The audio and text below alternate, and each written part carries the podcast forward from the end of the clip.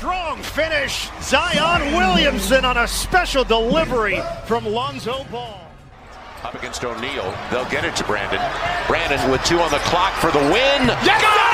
it! Two tenths of a Yes, second to sir! go. Stats.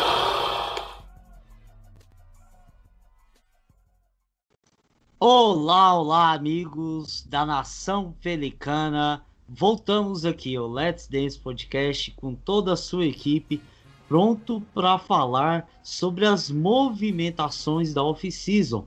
Teve troca, teve escolha de draft, teve a free agents chegando, teve renovação e sobre tudo isso nós vamos falar hoje aqui. Enfim, comentar sobre os movimentos que David Griffin e Trajan Legdon fizeram nessa off-season. E para comentar com a gente, nós temos aqui Ivan do Nopels Brasil. Fala aí, Ivan. E aí, Marcos, e aí, galera? É, passou aí o tempo, fizemos umas movimentações meio é, que a gente já esperava, outras nem tanto. É isso aí, agora a temporada já tá chegando já. Isso aí. Temos aqui também o nosso insider Gilson Snarovski, que traz informações não só dos jogadores mais conhecidos, mas até de um australiano desconhecido da galera. Fala aí, Gilson. Fala pessoal, que, que bom podermos retornar às nossas gravações, né? E poder estar conversando mais com vocês sobre tudo que aconteceu nessa semana maluca aí de, de draft, de free agency, de trades malucas aí. A gente vai estar passando para vocês aí tudo que a gente conseguiu de informação, né? Para estar preparando para vocês. Bom, e temos aqui também o Rafa, que é nosso pessimista favorito, mas fala aí, Rafa, dessa vez você tá otimista? Fala pessoal. Pô, pessimista não. Eu gostaria de achar que eu sou realista. Mas sim, eu tô, eu tô sim, um pouco mais otimista com a direção. Eu acho que é uma direção correta que o Pelicans está tomando, quanto a jogadores e quanto ao pessoal no geral. Mas vamos conversar aqui hoje, né? Foi bastante, foi bastante coisa que aconteceu essa semana e a gente vai ver aqui certinho o que, que aconteceu, se foi bom ou não.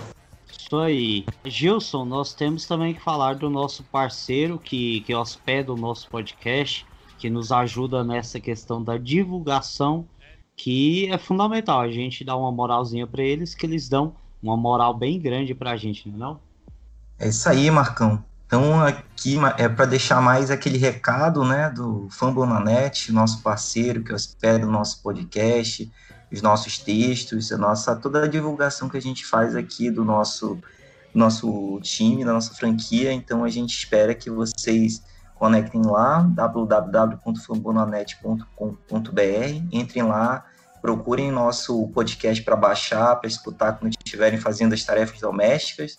Como eu fiz hoje, eu escutei bastante podcast, é, lavava roupa, fazia toda esse, essa tarefa aqui, né? Então, é uma, mão na roda para se manter atualizado. E também, né, pessoal, agora a gente está nosso canal do YouTube um pouco mais ativo. Fizemos uma, uma live aí do draft, que foi mais de duas horas aí conversando com vocês. Então a gente espera também ter mais interação, mais. A gente vai fazer mais lives aí para estar tá respondendo perguntas, interagindo e, e para deixar sempre todos bem informados. Isso aí. Então vamos para nossa pauta, né? Porque o David Griffin agiu de diversas maneiras nessa nesse período de off-season e também foi um off-season meio que um tanto quanto atípica, né? Porque nós tivemos primeiro a liberação de trocas, a, depois veio o draft e dois dias depois do draft já tivemos a abertura da free agents. No domingo já era possível assinar os contratos.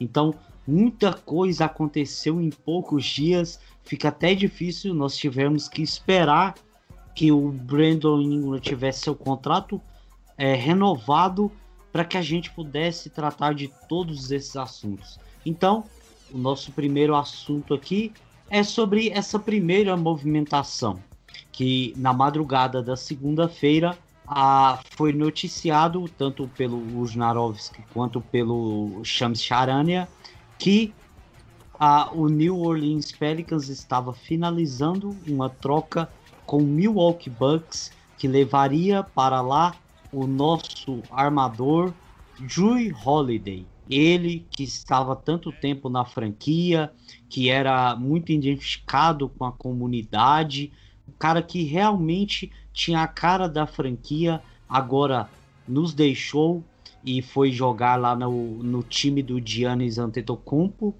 E agora nós não temos mais Drew Holiday. É, Ivan, o que é a franquia do New Orleans Pelicans sem Drew Holiday? Quais são seus sentimentos sobre essa saída do nosso querido armador camisa 11? Avião sem a... é... Surpreendi vocês, né? Essa canta. Mas então, cara, é desde que eu comecei a torcer, né, a acompanhar o Pelicans, é, já tínhamos o Drew Holiday, né? Ele chegou em 2013, se não me falha a memória. É complicado, né? É um jogador que, como eu já disse, já falei no, falei no Twitter lá no Pelicans Brasil, falei na nossa, na nossa live lá do YouTube. É o jogador que o, a torcida do Pelicans, né, da, da nova franquia Pelicans, né, uma franquia é, relativamente nova na NBA, é o jogador que a torcida mais se identificou desde o início, né? Tipo, de, desde o início da franquia. E a gente, eu acho assim, é difícil você achar alguém que tem um A para reclamar do Drew Holiday, né? É, ele não foi um All-Star aqui, né? Teve campanhas que beirou muito, muito ser um All-Star, mas acabou não sendo. Que é complicado, porque o Drew Holiday, a, a, identificação que ele tinha com o time, né, com a cidade, a importância para o time, a gente sabe, é, principalmente na defesa, o que ele fazia era sensacional. É, aquela, acho que nós torcedores assim nunca vamos nos esquecer daquela daquela série contra o Blazers, né, de playoff, que o que ele fez ali, toda vez que ele enfrentava o Damian Lillard e companhia, vários jogadores, quantos, eu não sei falar um jogador assim que pelo menos, pelo menos ali dentre os armadores, né, não teve pelo menos uma vez que o Drew Holiday não fez uma boa partida ali, é, marcando e tudo mais, ele ainda era bem efetivo no, no outro lado da quadra, atacando também. Ele teve médias de 17.6 pontos por jogo no Pelicans, 6.8 assistências, 4.2 rebotes, uma steal e meia por jogo e 0.6 blocos, o que é bastante para um armador, né? Não sei, é um cara muito, muito, muito influente na comunidade de New Orleans também. Tanto que a própria, até o próprio New Orleans Saints, né, agradeceu, é, se despediu dele, que é outro time de New Orleans. É isso, teve, eu, eu acho que é sempre bom lembrar, né, da temporada de 2016, é que ele acabou se ausentando de boa parte da temporada, porque a, a sua mulher, né, a, a Lauren, ela estava com um tumor no cérebro, né? Ele saiu do Pelicans para temporariamente assim, né? Parou de jogar para ela e tudo mais. Aí logo mais durante o tratamento ainda tiveram uma filhinha, a filhinha super fofa que sempre estava lá com ele nos jogos. Assim, isso acabou criando uma identificação tanto dele com a torcida, né? Tanto da torcida e o Pelicans com ele, né? O Pelicans entendeu o lado dele. É, ele foi, agradeceu muito ao Pelicans e ele sempre ajudou nas comunidades e tudo mais. Então, de assim, identificação com a torcida, a gente sabe que o, o Drew Holiday era o, a cara desse time e tudo mais, então é isso. É, conseguimos, agora é, falando ceticamente, conseguimos bons frutos né, na troca dele. Jogador, no caso, principalmente o Eric Bledsoe, né? Que vem já agora para agregar bastante o time. E é, ele saiu, diferentemente de algum aí, saiu paz com a torcida e foi lá em busca do seu anel, que a gente sabe que no Pelicans num futuro próximo é algo improvável e torcer para dar tudo certo para ele lá no Bucks e que ele consiga o anel que ele merece demais. É isso aí. Você falou um pouco dessa questão da troca, né? O que eu achei interessante, já que chamando o Rafa para nossa conversa, é que David Griffin ele conseguiu não só juntar assets com essa troca e uma coisa assim que foi muito a, a, além do preço que eu acho que seria normal de conseguir pelo Drew Holiday só nessa questão dessas escolhas principalmente uma escolha de 2027 que é depois do Supermax do, do, do Giannis Antetokounmpo. Então é uma coisa maravilhosa. Mas ele também conseguiu juntar assets é, é, é, em questão de jogadores. Ele conseguiu trazer um, um outro armador que também não é um, um, armador clássico, mas que tem suas qualidades, principalmente defensivas. Então ele conseguiu trocar um Drew Holiday, conseguiu escolhas de draft, mas também conseguiu um bom retorno. Ah, Rafa, o que, que você achou? Não só dessa questão do, do Drew Holiday deixar essa saudade na nação pelicana, mas também dessa, desses frutos que vieram dessa troca. É, foi muito bem falado por vocês aí, né? O Ivan resumiu super bem aí a passagem do Drew Holiday por New Orleans e você também resumiu muito bem a troca, né? Do ponto de vista do Pelicans.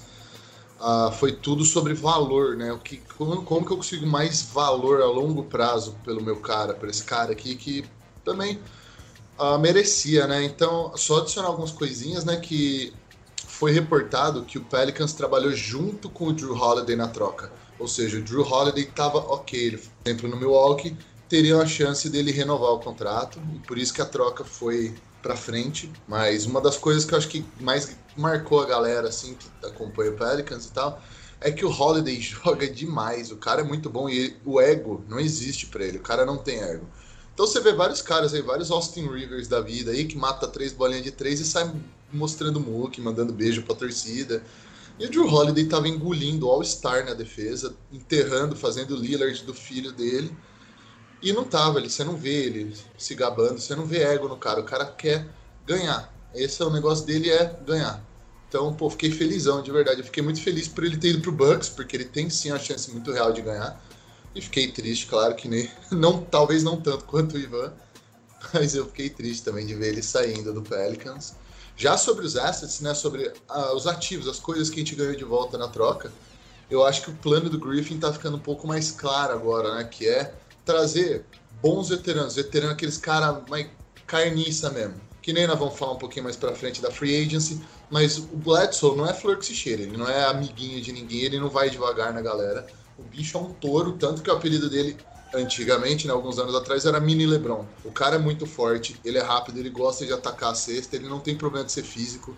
Então eu vejo o Bledsoe como uma versão um pouco pior do Drew Holiday. Nenhum deles é um muito bom em matar bolas de fora, mas eles são ótimos atacando a cesta, eles são defensores físicos, eles são extremamente fortes, ótimos defensores de perímetro. E então, eu acho que o, o Griffin basicamente se aproveitou da situação onde uma, era uma situação que os dois queriam, tanto o Pelicans quanto o Milwaukee. O Milwaukee estava desesperado, ele precisando de alguém pronto para ajudar o Yannis e alguém que dá para jogar nos playoffs, porque o Bledsoe deu uma escorregada nos playoffs, já não é a primeira vez. E o Pelicans também estava olhando para a molecada dele falando, pô, beleza, a minha fundação, os caras do meu time são Zion e Ingram. Todos eles têm 24, 22, 21 anos. Tá, talvez o Lonzo, se for bem nessa temporada, vira mais uma peça aí também fundamental daquelas que não se abre mão. Então o que, que ele está fazendo? Ele está pegando picks lá na frente, escolhas de draft lá na frente, para quando o Pelicans já estiver ali com a molecada mais madura e competindo, ele vai ter talvez boas picks ali, bem posicionadas, se der tudo errado para o Bucks e para Lakers. Ou então, se não tiver também, uh, a ideia é a gente ter bons role players com uma porrada de escolhas para poder mandar para alguma estrela, tipo Drew Holiday, que está no último ano de contrato, alguma estrela que está descontente, e fechar esse time do Pelicans. Mas a princípio eu gostei da, da estratégia, assim, eu acho acertada e o oposto do que o Del Demps fez, né? Mas o que, que, vocês acham aí? Qual a opinião de vocês? É, realmente, essa questão da, da estratégia é uma coisa que a gente já viu diferentes ah, desde quando o David Griffin chegou, né? Porque o Del Demps teve dificuldade de fechar a troca pelo Anthony Davis e depois foi demitido. E quando o David Griffin chega, ele já que instantaneamente já consegue fechar essa troca e muito vantajosa para o Pelicans. E agora consegue uma outra troca muito vantajosa. Então, assim, você vê que a mentalidade do Griffin é totalmente diferente no mercado ele está sendo agressivo. Às vezes a gente acha que não, mas é uma, uma mentalidade que é muito benéfica pro, pro Pelicans, principalmente se tratando de um mercado menor, né? Quando vai falar do Pelicans, tem que pensar nisso também. É verdade, eu concordo. O tamanho do mercado, infelizmente, importa, assim, né? Você não vai ver gente fazendo fila para ir para Milwaukee, ou para New Orleans, ou para Charlotte, do mesmo jeito que você vê, por que pareça a galera fazendo fila para ir para Clippers, por exemplo. Sei lá, seria tipo um, um Ibis da NBA. Brincadeiras à parte. Talvez não um Ibis, mas uh, Los Angeles. Os caras querem para Los Angeles. Os caras não querem para Clippers, do jeito que eu vejo. Uh, e se você tiver uma franquia no local maravilhoso e bem gerida ainda, como o Miami Heat, por exemplo, daí fica um caminho aí onde os caras estão quase que constantemente competindo, né? Dois, três anos que eles vão mal aí, eles são competentes, acham bons talentos jovens como o Ban Adebayo, de repente você vê um Jimmy Butler aí querendo ir para Miami, você vê Goran Dragic querendo reassinar com o Miami Heat e por aí vai. Mas é bem verdade isso daí, Marcos.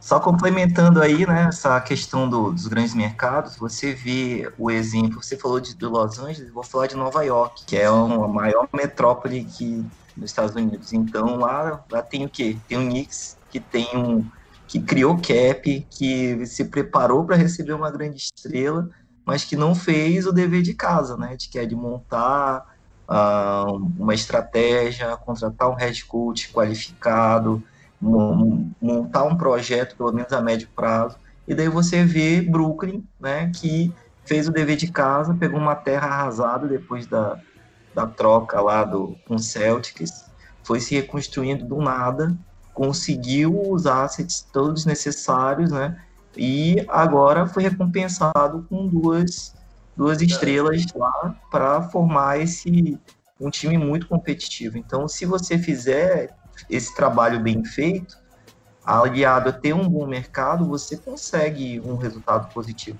No nosso caso, como a gente é um mercado menor, a gente tem que manter essa estratégia e daí já pensar né, em desenvolver jogadores, né? Que a gente realmente não vai conseguir atrair uma grande estrela. Muito difícil, mas assim, desenvolver talento a gente tem, né? No Zion e no Ingram, então agora é, é, fazer o dever de casa e desenvolvendo as peças para que a gente chegue nesse patamar. Sim, é, a ideia que você falou é, é, é, isso aí, no sentido de que assim, a gente não tem o benefício da dúvida. Se a gente está indo mais ou menos bem, a gente acaba virando meio que um Portland. Tem estrelas, fez um ótimo trabalho, só que falta aquele terceiro cara querer ir para lá. Né? Que agora é talvez o Carmelo, mas o Carmelo com 36 anos e cabelo branco não, não é o cara que vai mexer para eles, levar eles e elevar eles de nível. E eu sinto que o Pelicans vai acabar ficando nesse patamar por ser uma por ser uma, uma cidade pequena na né, franquia de mercado menor. Versus você vê algum, por exemplo, que você citou, né? Que nem o Brooklyn arrumou um pouco a casa ali, teve uma temporada que foi oitavo seed ali do, do, do leste, quando o leste ainda fedia ovo podre, e de repente, boom, Kyrie Irving e Kevin Durant, porque agora tá mais ou menos arrumado vamos embora, queremos ir para Brooklyn e voltar para casa. Uh, o Millsap é de New Orleans e eu não vi ele aceitando o mínimo para vir para New Orleans. Então eu não estou criticando os caras, é assim mesmo. Tem lugares que as pessoas preferem morar do que não. Uh, eu só vejo que isso daí bota um pouco de peso a mais no Pelicans, no sentido de que o Pelicans tem que fazer um trabalho melhor do que a média. Não basta fazer um bom trabalho, tem que fazer um trabalho muito bom. Para aí sim a gente chamar a atenção e se tornar desejado por alguém. Alguém que vai olhar e falar assim, pô, beleza, ali só falta eu, e aí sim, cara, é lua. Agora, uh, eu quero tratar aqui com o Gilson uma questão, Gilson. Foi uma troca que ela foi anunciada pela primeira vez na madrugada de segunda-feira, somente na outra semana que ela foi finalizada. E aqui a gente já começa a entrar no nosso segundo assunto da pauta, porque a, a transferência do Drew Holiday foi tendo alguns caminhos e, e foi uma troca muito elogiada pelos experts do, do, dos contratos da NBA, aqueles caras que estuda é, essa questões de, de variáveis dos contratos, de tudo que se pode fazer numa troca, ela envolveu muitas coisas e por isso foi uma troca difícil de ser finalizada. Como é que você acompanhou esses dias de troca aí, Gilson? Olha, foi, foi bem angustiante, né? Bem as notícias que saíram, né?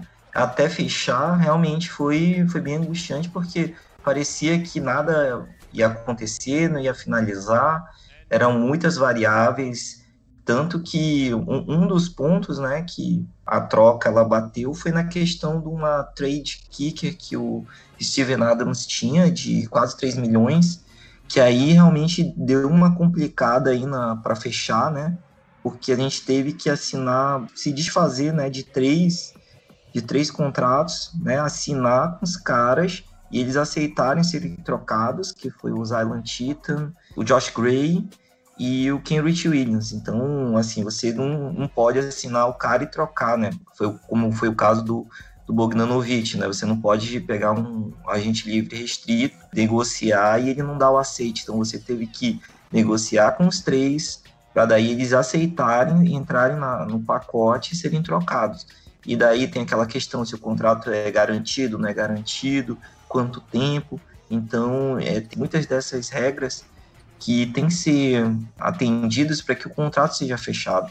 Né? Então, depois já entrou um, um quarto time na negociação que foi o Denver, que queria o RJ Rampton, que caiu para a 24 Então, foi, foi bem, bem complexo mesmo. Agora, a gente vendo como que ela, ela finalizou, realmente não dava para ser fechado em dois, três dias. Realmente teve muitas variáveis, teve muita negociação aí, como a gente vai comentar daqui a pouco, né? Para alguns saiu caro o Steven Adams, mas era um cara que a gente estava de olho desde o ano passado. Então, é aquela situação, né? Não adianta a gente acumular um monte de asset e depois, é, na hora que, que for negociar, a gente achar que vai ganhar mais alguma coisa. Tem hora que a gente tem que perder um pouco, né?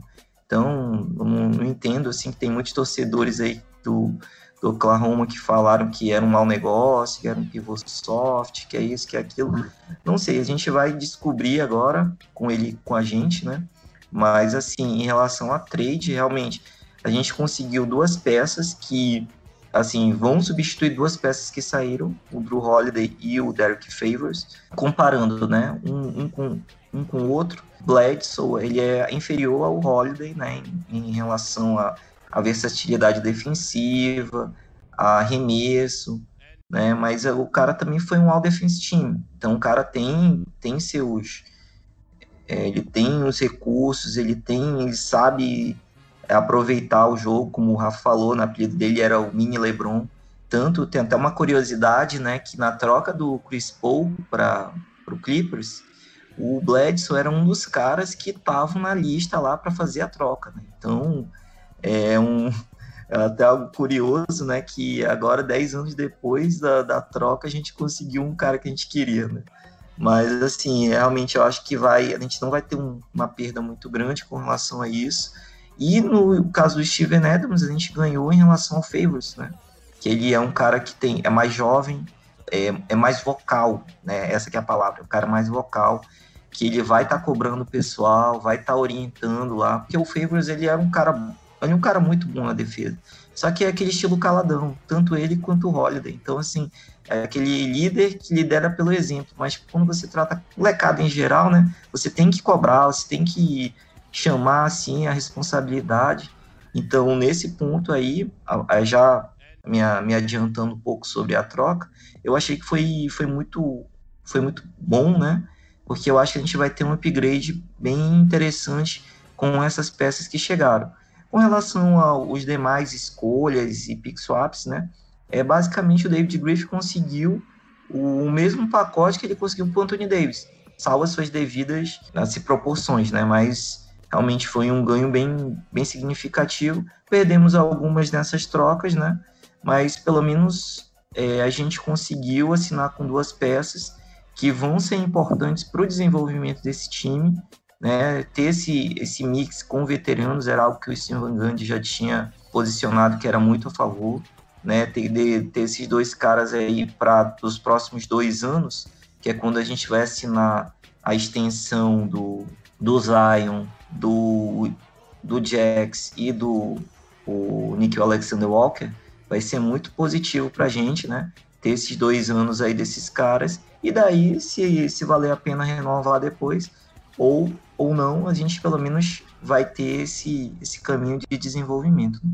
Bom, é isso aí. Então, já partindo para essa questão do Adams, a, é, Ivan, o que, que, você achou dessa chegada desse novo pivô aí?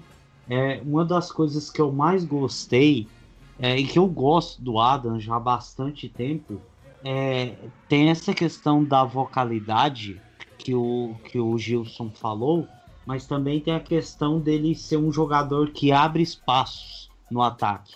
Porque muitos criticam como se ele fosse um pivô imóvel, daqueles grandão, pesadão, que não faz nada. Mas ele é o contrário. Ele é um grandão, pesadão, mas que se movimenta muito bem ali no ataque também.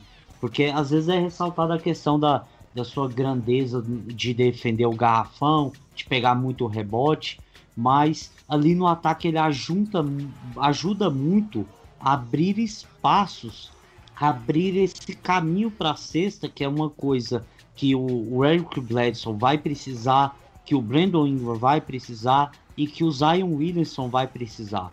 Então, assim, acho que isso é uma das coisas que, que mais pode se exaltar nele, né? Essa questão dele fazer as screens, dele abrir esses espaços para que os jogadores consigam alcançar o garrafão.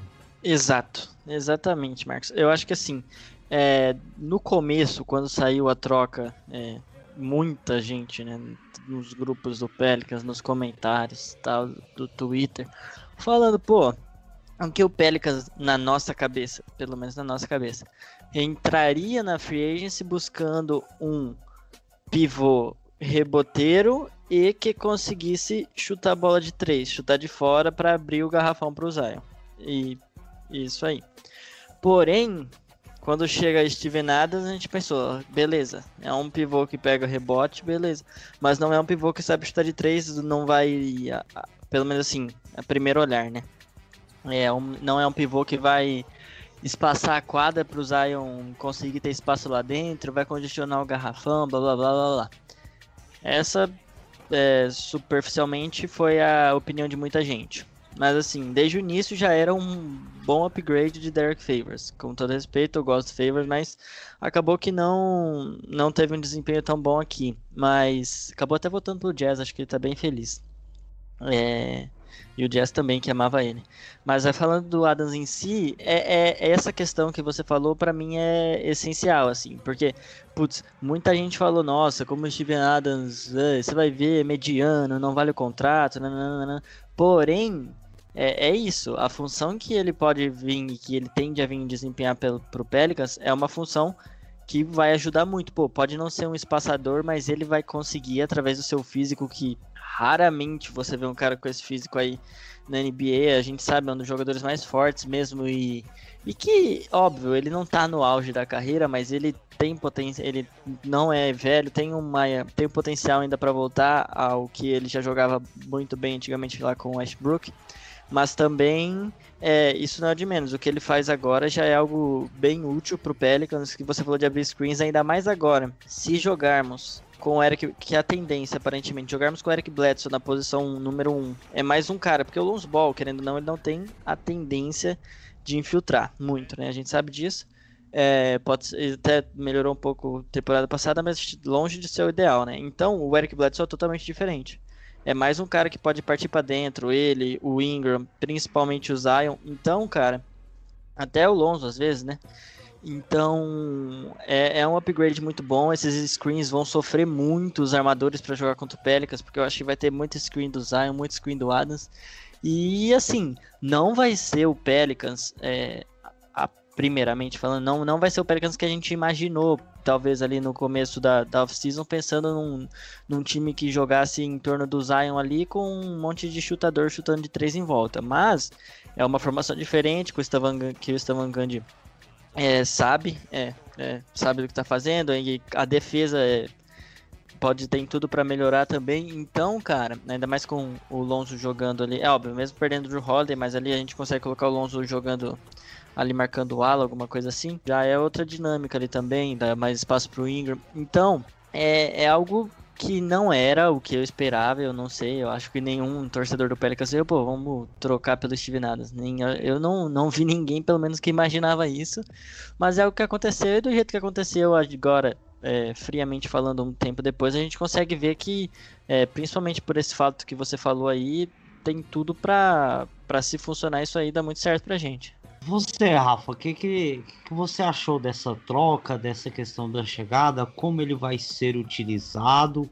E também já aproveitando para falar sobre a questão da renovação da extensão que foi assinada com ele, dando um desconto ali de 10 milhões já no, nos próximos anos, né? Nesse primeiro ano pela trade exception, que é, pela trade kicker que ele tinha, ele vai receber 29 milhões e meio, mais a, no, nos próximos dois anos ele vai receber 17 milhões e meio em cada ano e vai dar exatamente no o seu o fim do seu contrato exatamente na hora de assinar com Zion Williamson, com, com o Nick Alexander Walker, com Jackson Hayes. O que, que você achou dessa movimentação uh, do David Griffin em relação ao Steve Adams? Ah, eu acho que é bom que já resumiram bastante aí, muito bem. Então, eu achei bom, que nem vocês falaram, é, foi meio surpreendente, não era o alvo que eu esperava.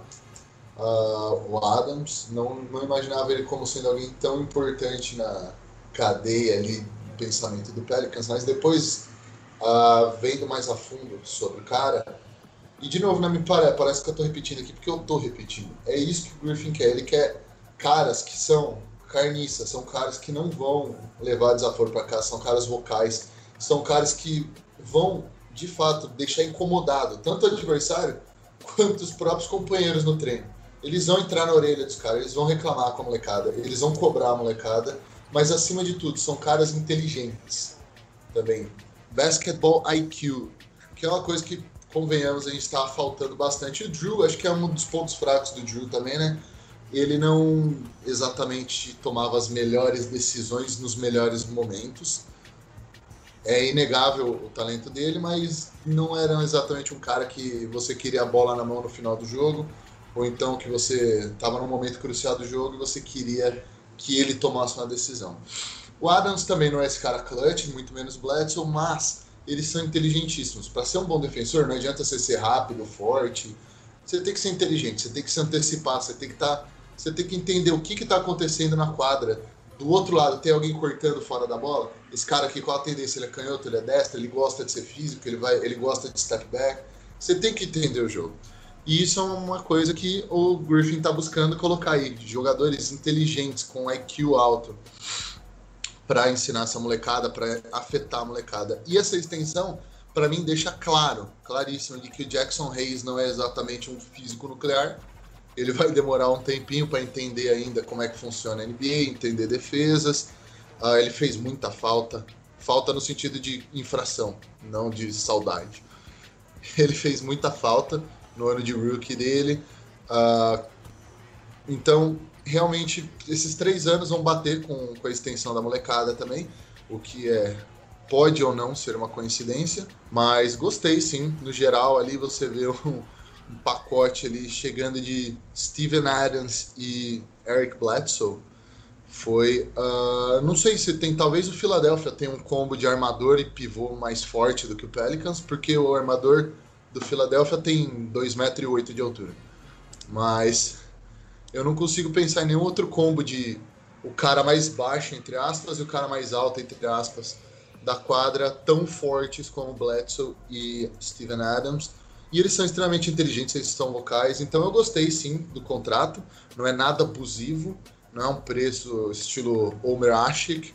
O cara não dá pra. Não, não, não é um cara que não dá para jogar.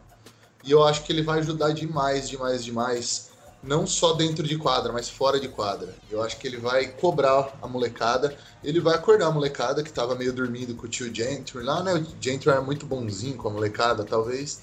Ele vai acordar os caras e falar: filhão, vambora. Vocês são adultos já e vocês são o time. Se vocês não carregarem nas costas, ninguém vai.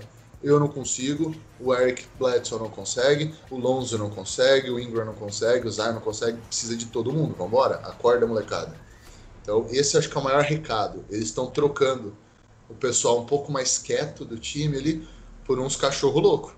Os caras vão atrás da molecada mesmo e eu acho que tá bem claro também que o Griffin, o tipo de perfil que o Griffin tá querendo colocar dentro desse time aí. Rafa. Manda. Vou jogar uma estatística para ti. Eita. Steven Adams tem 2.3 assistências por jogo, né? A média dele na última temporada. Mas só que ele, ele tem em screen assist. O que é um screen assist? É, aquela, é aquele screen, né, aquele bloqueio corta-luz que você faz que gera uma cesta né, para o nosso time. Ele teve 4.8 screen assists, que geraram 10.2 pontos. Como que você acha que isso pode contribuir para espaçar quadro? Ah, muito bom, muito. Primeiro que é um bom número, né? Eu não sei se é top 10 da liga, mas é um número alto de screen assists. Uh, e eu acho que. Eu acho que assim, a gente tá. Às vezes a gente enxerga um, um movimento, né? Como esse do Adams, como se ele fosse jogar com o Zion 40 minutos por jogo. Ali os dois lado a lado. Quando o jeito que eu vejo é que eles vão acabar se revezando ao longo do jogo. Então, claro, eles vão começar os dois como titulares, mas ali em volta de 3, 4 minutos do primeiro quarto, provavelmente o Adams vai tomar um suquinho lá, um Gatorade no banco, e aí ou vai entrar o Jackson Hayes, ou vai entrar o Melly, ou então vai entrar mais o, sei lá, o Josh Hart, e a gente Hernan puxa Gomes. o Hernan Gomes, pode ser o Hernan Gomes também, que arremessa um pouquinho de fora, mas não é exatamente o Kyle Corver de 2,10m, mas eu não acho, eu não vejo o Adams e o Zion jogando muito, muito tempo um do lado do outro ali. Eu vejo eles meio que se revezando. Senta um, volta outro. Então vai ser sempre um terror para atacar o para atacar a cesta do Pelicans e vai ser um terror defender o garrafão contra o Pelicans também. Mas o que, que eu vejo? Eu vejo também que o Pelicans tem talvez definido ali, né? Quem são os bigs, quem são os carregadores de piano e quem são os arremessadores do time. Então, como o Marcão já falou no começo, ou nem falou na verdade, né? Mas foi um pouco antes da gente começar a gravar. Mas o Lonzo, ele é um ótimo catch and shoot. Ele é um cara que, se, como o Marcos falou para mim, ele é muito bom, muito eficiente quando ele é assistido, quando ele recebe a bola para arremessar. E eu não consigo imaginar um cara melhor do que a parede, o cofre que é o Steven Adams, demolindo os defensores e o Lonzo simplesmente recebendo e chutando. Nós temos um cara chamado J.J. Redick também, que apesar de tiozão, tá aí. Ele é um dos melhores da história da NBA, de sair de screens, de catch and shoot. Ele fez uma carreira só pegando corta-luz, correndo que nem um maluco, estilo Ray Allen, para quem não acompanha tanto. Mesma coisa. Josh Hart não é um mau arremessador. Então a gente tem, uh, a gente tem bons arremessadores sem falar que a gravidade né, do cara, ou seja, a preocupação que ele inspira na defesa, provavelmente eles vão ajustar, vai fazer times ajustarem a defesa. E isso vai ser importantíssimo para caras como Brandon Ingram, como Lonzo, como Lonzo e como Zion. Quando a defesa tentar impedir esses corta-luz, tentar tirar esses arremessos do JJ, por exemplo, é a hora de cortar fora da bola. E esses caras estão fora da bola vão ter mais oportunidades, porque a defesa vai ter que se preocupar com o corta-luz do Steven Adams. Que era uma coisa que eles não exatamente faziam com o Derek Favors, né? Ninguém estava muito preocupado do Derek Favors fazer um corta-luz e receber a bola. O Steven Adams tem 27 anos, é muito mais forte, muito mais atlético do que o Derek Favors. Então, eu acho que essas oportunidades fora de bola também, não só os arremessos que ele vai acabar gerando, como você falou com as screen assists, mas fora da bola também, quem conseguir cortar fora da bola enquanto a defesa estiver preocupada com o pick and roll ali, vai acabar tendo muita oportunidade para fazer cestas. Bom, é, agora que a gente já matou esse assunto aqui do, do Adams e do que ele pode ajudar, contribuir para esse time vencer mais jogos nessa temporada, ah, nós temos aqui mais quatro adições ao elenco o elenco principal, né? Porque tem os Shueis, mas nós temos o Kira Lewis que veio através do draft. Aliás, foi a nossa única escolha no draft. Ah, tínhamos quatro escolhas, mas as outras foram trocadas. Ele veio na escolha número 13. Ah, nós temos também a adição do Sindaro Toro, que chegou para ajudar nessa questão do, do desses wings. Ele tem uma um wingspan bem, bem avantajado, digamos assim. Nós temos o Wayne Grabiel, que chegou para ajudar também na, na, nas alas. Ele é um cara muito de braços muito longos. Lembro que nos playoffs ele teve contra o Lakers, teve um jogo em específico que ele trouxe muita dificuldade pro, pro Anthony Davis, foi muito interessante, e também a adição do Willie Hernan Gomes. E eu quero aqui pedir para cada um falar um. Então começa por você, Ivan. Você escolhe um desses quatro aí para falar sobre ele. Que honra. Eu acho que eu já falei bastante, então eu vou falar do que tem menos para falar. Eu vou falar do Cindário Stornwell. É, para quem não lembra, o Cindário Stornwell ele chegou no Pelicans na temporada passada, né? Ele teve, fez um contrato de um ano no Pelicans. Ele não, não, nem jogou a temporada inteira, ele jogou ali os jogos que você pode. Se você acompanhou o Pelicans até o final da temporada, nos jogos que já tínhamos sido eliminados ali na bolha, estávamos só ali para cumprir tabela. O Cindário Stornwell jogou e eu acho que foi ali que ele ganhou o contrato desse ano porque ele fez ó, boas partidas pelo Pelicans. É um cara que vai ser, sinceramente, ali, ele acho que ele vai ser quase um fundo de banco. Ele pode jogar às vezes um pouco ali, mas não acho que vai agregar muito pro elenco. É, eu acho que apesar dele ser, na teoria, o nosso único é, reserva na posição 3, assim, o Pelicans provavelmente vai explorar jogar muito, às vezes, com é, Josh Hart ali, ou alguma coisa parecida. Então, eu acho que assim, foi um cara que a gente viu que quando ele entrou em quadra ele teve capacidade de produzir, então a gente é, tanto nos dois lados, né? Então, eu acho que é, foi interessante pro Pelicans manter ali, se precisar, o Pelicans que vira e mexe sofre com lesões, ele pode, pode ser interessante, mas nada que é, inspire muita atenção, não no momento. Ah, Rafa, agora é sua vez de escolher um dos três que sobraram para você falar. Beleza, então. Então, vou falar do Willie Hernan Gomes. Olha lá o nome do rapaz, Willie Hernan Gomes. Provavelmente o irmão dele é mais famoso, né? O Juancho. Juancho, se vocês estão todos mexicanos aí, espanhóis. Uh, Hernan Gomes. Os dois, na verdade, são espanhóis, né? E eles foram para a seleção espanhola também. Eles jogaram no Mundial ali, que a gente viu no Brasil. Eles estavam lá.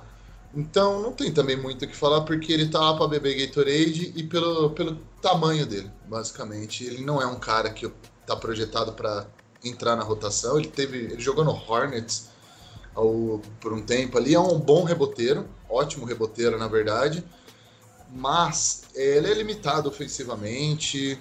Também ele não é um bom passador, assim, ele consegue arremessar alguma coisa, mas, pô, Shaquille O'Neal, tem vídeo do Shaquille O'Neal arremessando bola de três, Dwight Howard matou bola de três, então não é nada que eu, que eu vejo ele fazendo com destreza, vamos dizer assim. Como o Ivan falou também, ele tá ali porque é um cara grande, é um cara que cumpre o papel dele ali de carregador de piano, mais um para apanhar do Zion e do Adams na, nos treinos. Mas é basicamente isso. Não tem muito o que falar. Ele é só mais um corpo ali para estar tá lá, meio que um seguro. Se der tudo, tudo errado ali mesmo, tem alguém para ajudar o Jackson Reis ali embaixo. Mas fora isso, eu não vejo mais utilidade para ele, não. Posso pegar um gancho? Deve, Gilson. William Hernan Gomes, ele me enganou, cara. Na primeira vez que, eu, que saiu a notificação, eu só vi Hernan Gomes, eu achei que fosse irmão dele, né? Mas na verdade era o William. Ele é o pivô, né? Como o Rafa falou, né? Vai ser esse corpo aí. É, uma curiosidade: o contrato dele é parcialmente garantido, né? Acho que em torno de 500 mil dólares garantido. E o restante é não garantido. Questão de jogo, ele tem um jogo muito parecido com o do Jalil Okafor, né? Que ofensivamente ele tem um trabalho de pés muito bom né? E também um, ele também, por ser um jogador europeu, também tem um bom passe. Mas uma coisa, Rafa, que, que ele tem, que o Okafor não tinha, era fazer box out. Então, assim, pelo menos acho que a gente vai ganhar o Jali Okafor, que faz box out. Então já vai ajudar nos nossos rebotes. Sim, é, ele é um bom reboteiro. Isso, isso ele é. Isso, ele tem uma habilidade que é muito, assim, que ele realmente é bom nível NBA, que é rebote e como o Gilson falou muito bem aí, box out, né? É o bloqueio de rebote. Primeiro você bloqueia o adversário, depois você pega a bola. Senão acontece aqueles rebodank ali, né? Que o Blake Griffin adorava dar na galera. O pessoal ficou olhando a bola para só pular e pegar. Ele vem lá de trás. O Zion mesmo teve um rebodank ali contra o Boston Celtics na última temporada. Então, ele, ele é ótimo no box out. Eu não acho que ele tem o jogo de pés, eu não acho que ele joga de costas para cesta tão bem que nem o Okafor. O Okafor tem um jogo de pernas ali que me lembrou o Al Jefferson. Ele é meio que um mago ali, jogando, jogando lá embaixo ali, muito bom com fakes e com giros, que eu não acho que o Hernan Gomes é tão ágil, tão bom assim. Mas eu acho que eles são bem similares, sim. Eu acho uma boa comparação. Assim. São dois caras que preferencialmente jogam lá embaixo de costas para cesta, são físicos. Mas sim, o Hernan Gomes é bem melhor do que o Okafor rebote, como reboteiro. Bom, Gilson, agora é a sua vez. Aiden Gravel ou Kira Lewis? Vou te dar, eu vou te dar uma colher de chá, Marcão. Vou falar do, do Aiden Gabriel aqui, né? Que é o mais obscuro aqui dos dois, né? Então, o Wayne Gabriel, né, ele veio lá da Universidade de Kentucky, só que ele ainda é muito cru, né, em termos de, de talento. É como ele veio do Sudão, também foi aqueles casos do, do cara que começou a jogar mais tarde, então ele tem pouca, um pouco, pouco desenvolvimento da base, né? Mas assim, o que que, como você falou, né, ele tem uma, um bom wingspan, ele tem 2 metros e 6 e 2,16 de wingspan, então acho que ele tem vai ajudar né, nessa parte, principalmente como você falou na, na época do, dos playoffs, que ele marcou o Anthony Davis bem, só que por ele nascer muito nascer muito cru realmente, não precisar de desenvolvimento, ainda comete muitas faltas, faz alguns é, erros mais bobos, né? Então, assim, como a gente fala, né? ainda é juvenil ainda vai precisar de um um desenvolvimento. Mas, né, eu conversei com o pessoal do, do, do, do Portland, né, o pessoal do Twitter aqui, então eles me comentaram, assim, que ele é um cara, assim, que tem bastante vontade, né, é, que gosta de trabalhar, então a gente espera que com essa comissão que a gente está tendo de desenvolver jogadores, se ele tiver uma boa versatilidade para defender a 3 e a 4, né, ou a 5, né, dependendo de como que vai ser, é, vai ser uma, uma boa adição, né? Porque foi justamente a vaga que a gente estava esperando ser preenchida, né? Esse wing com mais de dois metros que pudesse defender esses alas maiores, né? A gente sabe que não, não vai parar, né? Mas pelo menos a gente não ser muito explorado, né? Quando a gente pega um LeBron, pega um Kawhi, pega um Paul George, pega um jogador assim nesse nível, pelo menos a gente não, a gente vai sofrer, mas pelo menos dar uma estancada um pouco, né? Tendo um defensor nesse nível já ajuda. Então, se a gente conseguir desenvolver o Gabriel aí, pelo, pelo menos ele ser um, um defensor razoável, eu acredito que a gente já vai sair no lucro. Bom, né? Então sobrou para mim falar do Kira Lewis.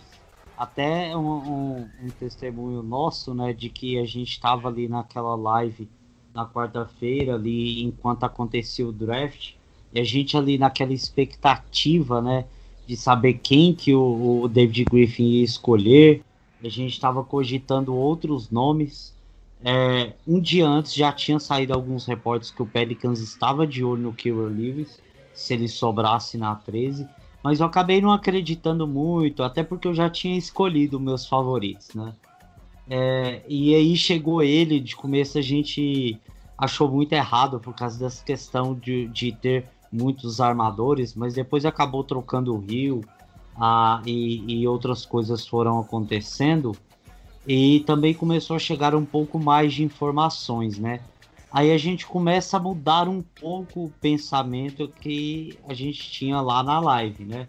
E assim, eu acredito que é um é, o Pelicans enxergou nele um talento bruto para ser lapidado e é uma coisa que vai a gente vai ter que ter muita paciência. Se na temporada passada já foi difícil ter paciência com o o Alexander Walker, agora com, com o Kira Lewis vai ter que ter mais ainda, porque não vai ter tempo de trabalhar na, na off-season, não vai ter Summer League, a, a, a pré-temporada vai ser muito curta, então assim, se ele é cru, se se o, Pelicans enxergou nele um talento bruto para ser lapidado, a gente vai ter que ter paciência com ele, ele vai entrar aos poucos para ajudar nessa questão aí, mas é bom que a gente já tem o Nickel Alexander Walker já um pouco mais lapidado para preencher essa lacuna e ajudar ali entre os, os, os armadores. É, mas eu acho que é uma, uma boa escolha em questão de que o Pelicans achou que ele era o maior talento. E quando você acha que, que um tal jogador no draft ali, na hora de você escolher, ele é o maior talento, você tem que pegar ele. Porque é, o Pelicans não necessitava, entre as opções que sobraram ali na 13, não tinha nenhuma grande necessidade, nenhum grande jogador ali que ia tapar uma das lacunas que o elenco tem. Então pegou um armador ali para desenvolver. Então dessa parte eu acho bom. Ele é um cara que ataca muito a cesta, que, que tem muita velocidade, bastante destacada a, entre os analistas, né, essa questão da velocidade. Então ele pode ajudar bastante a, a, ao time do Stan Van Gundy. Até uma coisa que eu surpreendi é que, na verdade, antes do draft, ele não conversou com o Stan Van Gundy. Então, assim, talvez tenha sido uma escolha só do David Griffin, que o Stan Van Gundy não tenha é, colocado o olho sobre ele. Mas que agora para frente a gente tem que torcer, né? Torcer para ele se desenvolver e para mostrar todo o seu talento que o Pelicans enxergou nesse draft. Marcos, só para complementar, é, a gente falou né, que ele era a melhor escolha realmente é, dos talentos que sobraram, né, apesar de não ser a posição que a gente precisava. Mas um, um dos pontos que o, o Trajan Langdon comentou sobre escolher o Kira Lewis foi que te, teve momentos realmente no passado que, principalmente no, nos finais de jogos ou em situações que a gente não estava com muita dificuldade de pontuar em meia quadra, né? Então, assim, por, por ele ter é, essa velocidade e também aproveitando algum screen aí do, é, que pode ser criado pelo Zion ou pelo próprio é, Adams, é, ele é um cara que pode tirar uma cesta aí de, de a gente tá precisando, né? Ou cavar uma falta, ir para o lance livre para tirar às vezes a gente desse desse buraco, né? Que a gente não consegue pontuar e acaba perdendo o momento do jogo e, e a gente acaba é, não não conseguindo voltar para a partida, né? Então esse foi foi um ponto que, que foi levantado e outro ponto também, que é uma coisa que o Rafa vai gostar bastante, né? É que ele é um cara que é bastante trabalhador, bastante esforçado também, né? É, o Avery Jones comentou, o pessoal que acompanha ele também comentou, né? Que realmente ele é um cara ali que é um rato de ginásio, né? Então o cara tá lá, tá, tá treinando ou fazendo algum drill ou fazendo algum é, ou tá fazendo musculação mesmo, que ele está precisando, né? Que ele é um pouco, ele ainda está um pouco, é, vamos dizer assim, muito leve para essa posição, somente para quando for atacar a cesta receber contato. Então, acredito que ele tendo essa ética de trabalho assim, mais, como posso dizer assim, um pouco é, melhor, né? eu acredito que ele vai conseguir é, se desenvolver bem. Não talvez para esse ano, mas para o ano que vem, eu acredito que a gente vai ter um bom armador reserva. O Gilson falou basicamente que ele é um frango, mas que ele rala duro. é isso aí, cara. É isso aí. é isso aí, dog. É isso aí. Esses caras que dão certo. O Kenny é... Hustler também fazia isso. Saudades do que a gente nunca viveu. É... Verdade.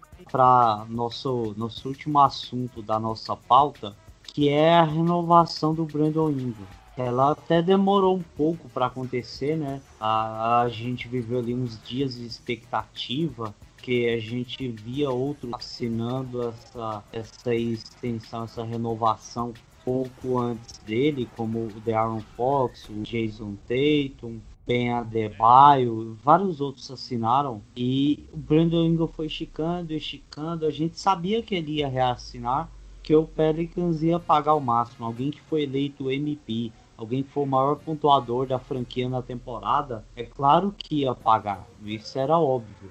Mas a, acabou esticando um pouquinho, mas quando saiu a gente já ficou todo aliviado, tendo em e ficar. E que bom, né, que pagou. Ah, mas queria falar um pouco da reação, porque eu vi ali há muita gente criticando essa questão de pagar uma extensão por Brandon Ingram. Mas eu não entendi, porque ele foi eleito MVP da temporada. Ele foi o jogador que mais evoluiu, evoluiu no arremesso de três, evoluiu nas tomadas de decisão. Ele, ele com certeza foi o melhor jogador do Pelicans durante toda a temporada. Então, como é que você não vai pagar isso, né? Queria saber sua opinião, Ivan. O que você achou dessa renovação, dos valores? Eu tenho aqui os valores. Ah, o total é 158 milhões 253 mil dólares. Total de 5 anos. É a primeira, sendo a primeira temporada, cerca de 27 milhões de dólares e na última 36 milhões. O que, você achou aí dessa, dessa renovação do Brandon Ingram? É bem simples, cara. Você pega um cara que foi o, o, basicamente falando, foi o jogador da franquia do Pelicans no ano passado. Teve jogos espetaculares que ele destruiu, destruiu. Foi eleito um All-Star, ou seja, um dos melhores jogadores da NBA em si, pelo menos na teoria. É... Foi o MIP, como você falou, o jogador que mais evoluiu de uma temporada para outra. É... Ele ainda é...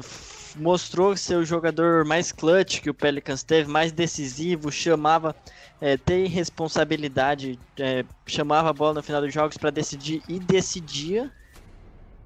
E o mais importante, na minha opinião, você juntou tudo isso aí. O cara que tem um teto gigante, porque ele tem 23 anos ainda. Apesar de ter muitos anos de liga, né? Ele entrou cedo.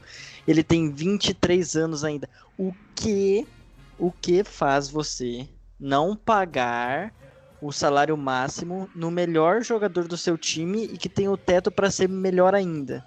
O cara só é mais, o cara só é mais velho que eu aqui nesse podcast. Você tá entendendo? Então, Cara, é, é complicado. Eu não, não, não vejo motivo nenhum. Quem critica é quem não assiste o Pelicans, quem não vê o Brandon Ingram jogar, quem não olha para um cara de 23 anos que tem o talento que ele tem, que faz o que quiser, que consegue atacar qualquer time, qualquer jogador. É assim, a gente tava querendo que ele seja. Que tenham. Quantas vezes na temporada eu, você o, Gilson, Rafa no Twitter, mas no grupo lá, quantas vezes a gente não falou depois do Ingram fazer uma jogada, algum jogo, dá o máximo pra esse cara. É isso, foi só o que ele mereceu. E, e qualquer coisa diferente do máximo seria algo injusto. E eu fico muito feliz quando eu fui analisar lá no, no Twitter. Eu fiquei muito feliz pensando assim: caraca, na teoria a gente tem o Brandon Ingram por pelo menos mais cinco anos, cara. É assim, é. Nossa senhora, eu fico, fiquei muito feliz mesmo. Eu acho que não tem cabimento alguém discordar do, do de você dar o máximo para um cara que já tem um, um talento gigante e o potencial que ele ainda pode alcançar. É que acontece o seguinte, ele já foi muito bem, né? E se a gente for parar para pensar, ele tem um teto para evolução ainda, mas mesmo que ele não evolui, que ele fique estagnado no que ele apresentou nessa temporada, ele já é um jogador muito bom. Ele foi o 17 maior pontuador da temporada. É, e assim, numa franquia que não foi para os playoffs. É, é, numa franquia que tinha dificuldades assim durante toda a temporada, que jogou muito desfalcada. Então, assim, ele já mostrou muita coisa. Se ele só manter isso aqui, ele já é muito bom jogador. O que, que você vai falar, Gil? Olha só, ele era um, ele era um agente livre e restrito, né? Então a gente poderia esperar qualquer franquia fazer uma oferta para ele, né? Pra, e, e, naquele momento, basicamente, só tinha o New York Knicks para fazer uma, uma proposta máxima. Então, assim, você vai deixar o cara insatisfeito, esperando lá é, alguém, alguém oferecer alguma coisa para pechinchar? Não vale a pena, cara. Melhor aproveitar que ele tá, tá interessado, ele quer ficar, tá comprometido, e dá o contrato, cara, não tem o que, que reclamar, né? E tem muita gente que fala que, que a franquia fez coisa errada, que não era para ter pagar, pago isso. Eu falei, Não, cara, que realmente quem fala isso é porque realmente não conhece a dificuldade de um, do mercado pequeno. Né? Então, cara, se é isso, vamos, vamos pagar, infelizmente, não tem o que fazer. Por mais que, como o Marcos falou, assim, ele não evolua muito, mas aí pelo menos a gente já tem um scorer aí para pelo menos aí quatro temporadas, um cara que vai contribuir com mais de 20 pontos, não é? Então, isso já é um já é muito difícil você encontrar na liga. Você vê, o Charlotte Hornets pagou 30 milhões por temporada por Gordon Hayward, que nem tá mais no auge, né? É, mas por quê? Porque ele quer ter algum nome, quer ter alguém que possa chamar a torcida. Então, um Brandon Ingram com esse hype que foi criado com o Most Player dele, já é um nome para você botar lá na frente do ginásio e chamar a torcida e deixar o pessoal empolgado para comprar ingresso. Então é isso que as pessoas não entendem ou não querem entender, né? E ficam criticando, né? Então é, eu acredito que agora com o Steven Gandhi aqui, ele vai ter um sistema defensivo que a gente vai ou o Ingram vai conseguir melhorar, né? Que ele tem um swing span de 7.3 7.4, então o cara tem pode ter muita capacidade para atacar linhas de passe, roubar bolas, mas se, se não for isso, mas ele vai ter um sistema que vai proteger ele na defesa para que ele possa render no ataque. Então, como, como a gente estava comentando aqui, o Steven Adams aí ele não vai espaçar quadro, mas cara, você vê um and roll com Steven Adams e Brandon Ingram, cara, isso vai vai vai gerar algum tipo de pontuação, algum tipo de ganho para a gente. Mesmo que feche um garrafão, vai ter um Josh Hart, vai ter um J.J. Redick, vai ter alguém para chutar a bola lá de fora, cara. Então, é, realmente, haters gonna hate, né? Só isso que a gente pode falar. Né? Rafa, qual é a sua opinião aí sobre a renovação do Brandon Ingram, Zalora, toda essa repercussão? É, é basicamente, pessoal, me ajuda aí. Vai, é, o Bogdanovich que está jogando no Jazz. Não, não saiu barato aí, né? Uh, Drummond, Kevin Love, quem mais aí? Uh, Joe Harris, Danilo Gallinari, quem mais? Nenhum desses caras, o Brandon Ingram já é melhor do que todos esses caras.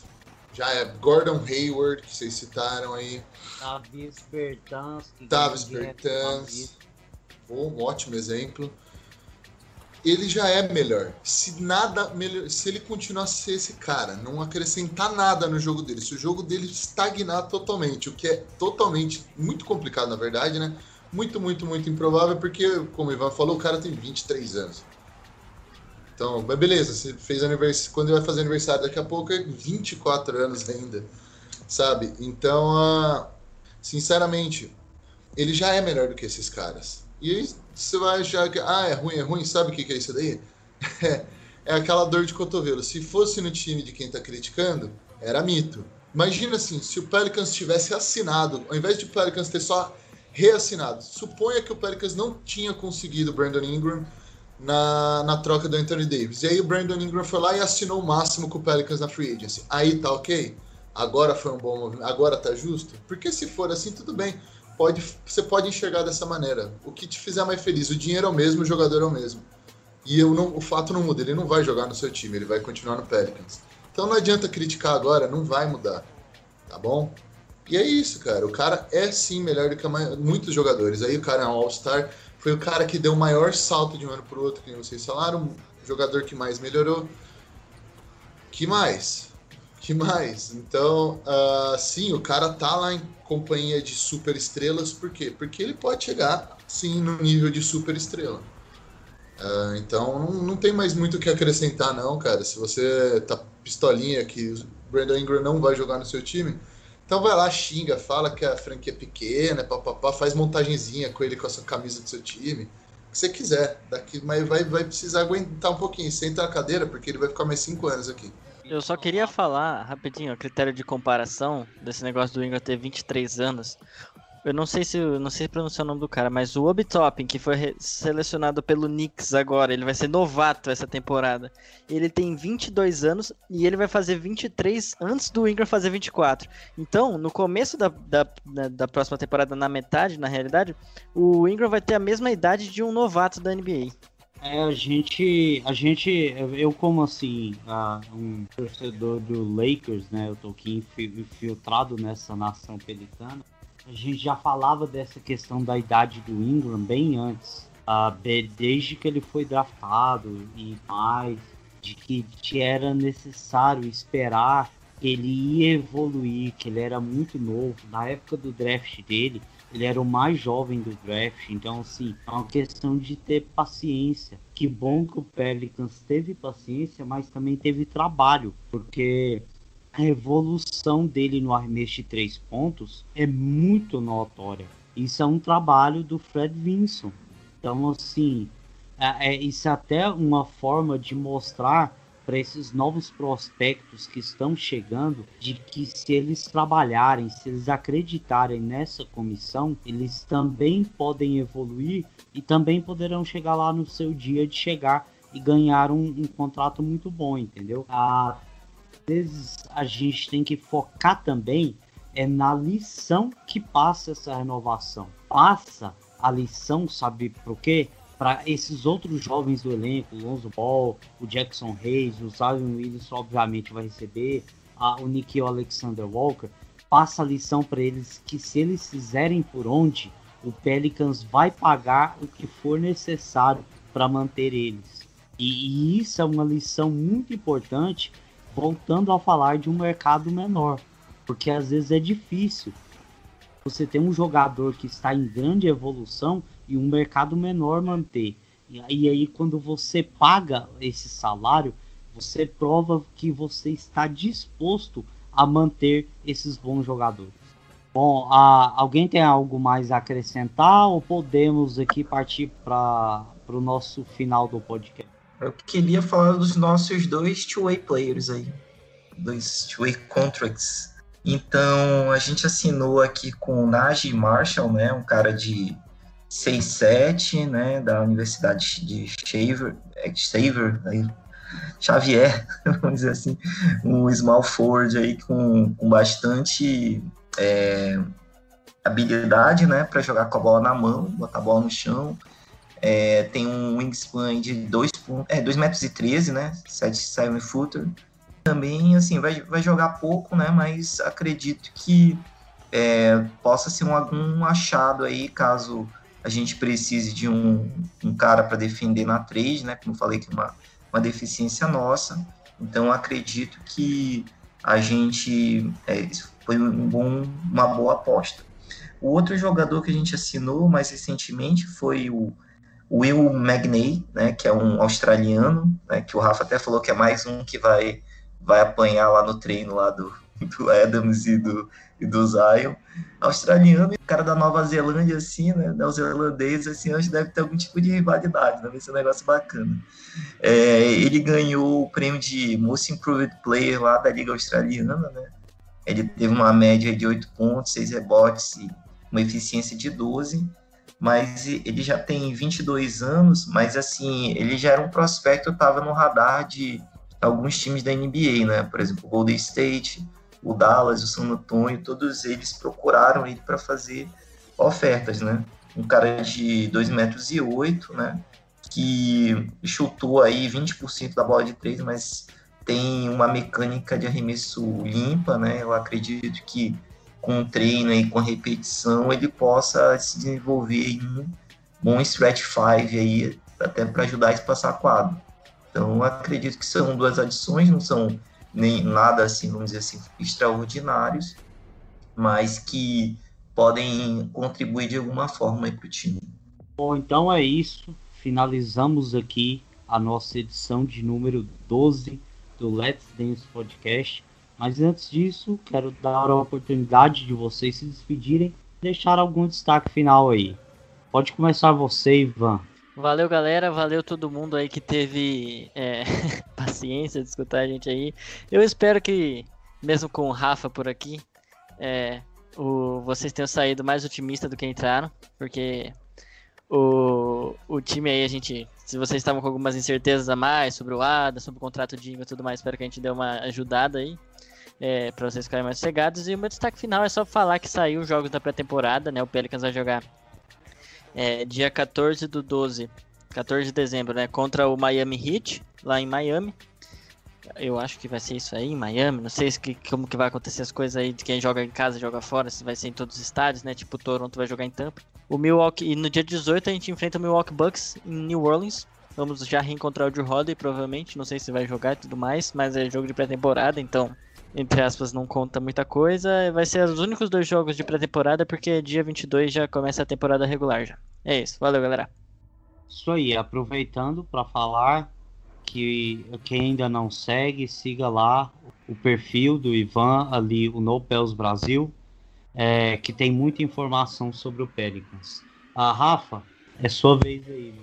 Bom, então eu não podia deixar, né? Não posso deixar o Ivan botar esperança no coração de vocês aí e ficar quieto. Não se esqueçam de que tudo que importa para o Pelicans são Brandon Ingram e Zion Williamson. O resto é tudo peça para trocar. As picks, Adams, Bledsoe, Nikhil, Kira Lewis Jr., quem, quem você quiser. Provavelmente eles são apenas peças para a gente conseguir uma terceira estrela que vai complementar o Ingram e o Zion. Então não se esqueça disso. Porém, todas essas peças agora fazem sentido e podem levar o Pelicans um pouco mais longe. Ah, então é é, não, eles não estão aqui só de, de aluguel, nem de passagem. E sim, do mesmo jeito que o Drew acabou sendo mais uma peça para gente no final das contas aqui, não quer dizer que não deixou sua marca e que esses caras não podem deixar a marca deles. Muito menos que a gente não tem que torcer para eles, pelo contrário. Eu torço para estar tá errado para caramba. Eu torço pro Adams, por exemplo, destruir, se dá muito bem com o Lonzo, com o Ingram, com o Zion, e que a gente mantenha ele, que a gente tenha sem querer achado uma peça fundamental aqui para esse time. Beleza? Então valeu. Não esquece, vai lá no Fambonanet, ouve, lê todos os artigos que tem lá, vê de outros times também, xinga todo mundo nos comentários. Beleza? Mas passa lá no Fambonanet que é muito legal, tem muita coisa lá. Falou, pessoal, um abraço. Gilson, agora é sua vez de se despedir da galera aí que aguentou firme até o fim. Valeu, pessoal. Só vou chegar aqui com mais uma curiosidade, né? A gente está virando um pelicano internacional. Nessa temporada, a gente vai ter seis jogadores fora dos Estados Unidos, né? Poderiam ser sete com o nosso Didi. É até algo curioso. Toda vez que eu posto alguma coisa enaltecendo o Didi, né? Na, pessoal lá de fora, né? Sempre tem uma, uma comoção, o pessoal querendo é, com esperança assim de que ele pudesse ser essa peça que a gente está precisando, esse ala que, que mata a bola de três, que defende jogadores maiores. Então, é, esse, é, esse, é, um ponto é muito interessante. É, outra coisa, né, queria também falar pessoal, né, que a gente vai estar tá com mais conteúdo. É, a gente sabe que o podcast é um pouco mais difícil para a gente é, lançar porque tem uma edição, tem um pouco mais de cuidado para entregar uma melhor qualidade para vocês, mas a gente espera ter mais é, acessos aí no nosso canal aí do, do YouTube, tá interagindo mais com vocês, tirando dúvidas. Foi muito legal a experiência aí da live, né? A gente gostou bastante de, de ter feito, né? Mas claro que não vai ser nada de duas horas, né? Vai ser coisa de 30 minutos, uma hora, para que a gente possa manter aí o nosso, nosso canal ativo, né, e tendo interação com vocês, que é o mais importante. Tá bom, gente? Então, para finalizar, eu só queria deixar aqui uma, uma música aqui em homenagem ao meu amigo Ivan, né, porque ele está so, sofrendo bastante com, com o Drew Holiday. Então, Ivan, essa é para você.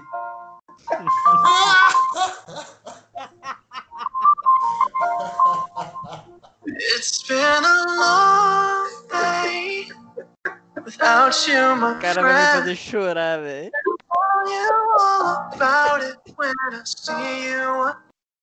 Eu queria dizer que quando o Drew Holiday foi embora, eu fui tomar banho ao som de, já que eu sou caipira aqui, interior de São Paulo, ao som de não aprendi a dizer adeus e cuida bem dela. É isso.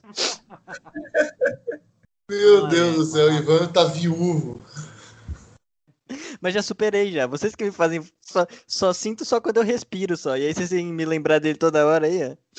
Só, só dói quando eu tô vivo. É. Agora, já encerrando aqui, é, o meu destaque final não poderia ser outro senão falar do Lonzo Ball. até o Rafa citou durante o nosso podcast uma conversa que a gente teve pré-gravação sobre o Lonzo Ball. Eu postei no Twitter do Lonzo Brasil, arroba Lonzo Brasil, falando sobre um texto do The Bird Writes é, sobre a questão de como o Stan Van Gundy enxerga o Lonzo Ball atuando. E ele enxerga como um armador muito bom em transição, que de fato é, ele acha passes longos é, é, e precisos de uma maneira sensacional. Ele tem uma visão de quadra muito boa, ele tem uma atitude defensiva muito elogiável, é, mas que no ataque de meia quadra, o Stan Van Gundy observa como uma deficiência do Lonzo. Então, o que ele planeja para o Lonzo é até uma mudança de característica que você vai enxergar vendo os jogos do Pelicans nessa temporada. O Lonzo vai atuar mais fora da bola, o chamado off-ball. E ele vai é, ficar muito mais aberto ah, para arremessar de três pontos, para fazer algum outro tipo de, de movimentação ofensiva que não exatamente carregando a bola. É claro que às vezes ele vai carregar a bola também, mas agora não vai ser o ponto principal dele na armação de meia quadra. E aí eu quero uh, trazer umas estatísticas aqui, que até o Rafa citou um pouco por, por baixo ali, é, e eu vou falar aqui essas estatísticas que provam de que ele pode ser muito eficiente nisso na última temporada pelo Pelicans, lembrando que a primeira temporada que ele teve um treinador de arremesso, porque no Lakers não tinha esse treinador especialista em arremesso, o Fred Vinson conseguiu fazer com que ele evoluísse. Ele teve 37,5% de três pontos. Isso é muito alto, é, é até um pouco acima da média da liga e, e se você for parar para pensar na temporada de rookie dele, ele arremessava 30%. Então já é um, um upgrade enorme. Ele teve o true shooting percentage uh, em 51,7%. O EFG dele, percentage dele, deu 51,1%. E o catch and shoot dele deu 38,9%. E ainda completando, ele teve 80, em 82% do, dos seus arremessos que ele acertou, 82% deles vieram de assistência. Então significa que ele acerta bem mais quando ele recebe assistência. E ele teve 80, 38% de aproveitamento quando ele pegou e arremessou, esse chamado catch and shoot, ou no máximo ele deu só um drible ou pingou a bola só uma vez. Então, é, são características que o Stan Van Gundy já observou nele antes de ser treinador do Pelicans e que muito provavelmente ele vai colocar em prática nessa temporada. Então é bom a gente olhar de uma maneira diferente o Lonzo nessa temporada, porque ele vai ter uma função diferente da que ele teve na última temporada. Bom, esse é meu destaque final. Aqui nós encerramos essa gravação. E eu quero dizer a você muito obrigado por ter escutado até o final, por ter aguentado toda essa turma aqui, às vezes pessimista, às vezes empolgada demais, mas a gente está na expectativa dessa nova temporada, desse novo time do Pelicans, com um novo treinador. Espero que vocês continuem acompanhando aqui, tanto no podcast quanto no YouTube, que nós vamos ter uma programação especial para falar sobre o Pelicans e sobre todos esses jovens talentosos que chamam a atenção da liga inteira. Então agradeço a você e até a próxima.